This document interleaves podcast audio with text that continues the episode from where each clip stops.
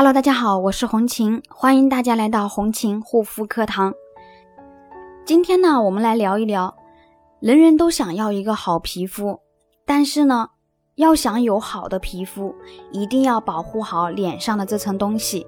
很多人都不懂，经常把它当做废物清理掉，实在是太可惜了。那么我们今天要说的这层东西呢，专业术语叫做皮脂膜。在皮肤科中，皮脂膜有天然保湿霜的美称，它主要是。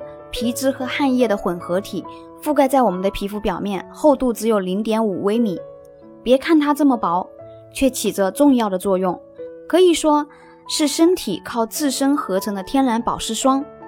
皮脂膜是皮肤锁水最重要的一层，能有效锁住水分，同时呢，它由皮脂和水分乳化而成，能有效滋润皮肤。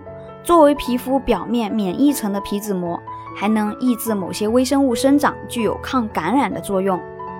皮脂膜是皮肤上的一层屏障，能够保护皮肤不受到外界的侵害。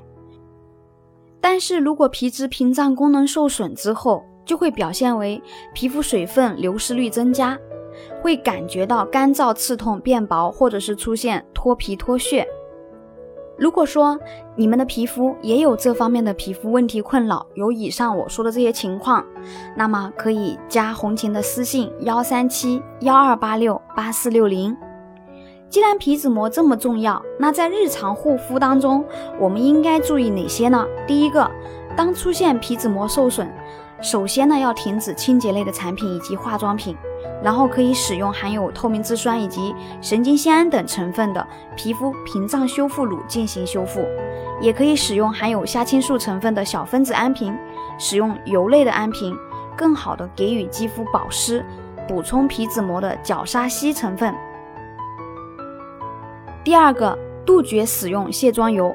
卸妆油现在许多博主都在推，但是真的对皮肤不好，特别是受损的肌肤。以油溶油虽然清洁能力强，但是无疑会让皮脂膜受损加深，因为皮脂膜也是一层油膜，很容易被溶解。这也是很多受损肌肤发现用了卸妆油后脸上会更加紧绷的原因了。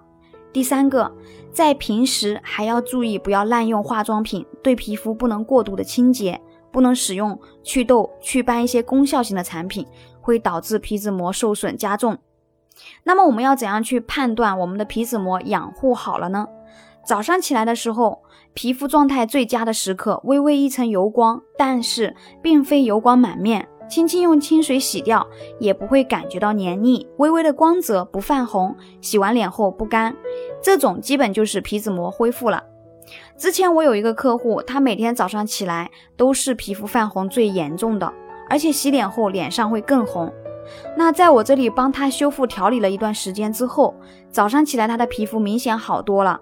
早起是皮肤状态最好的时刻，皮肤变得有光泽不泛红，这也是说明皮脂膜在逐步的恢复。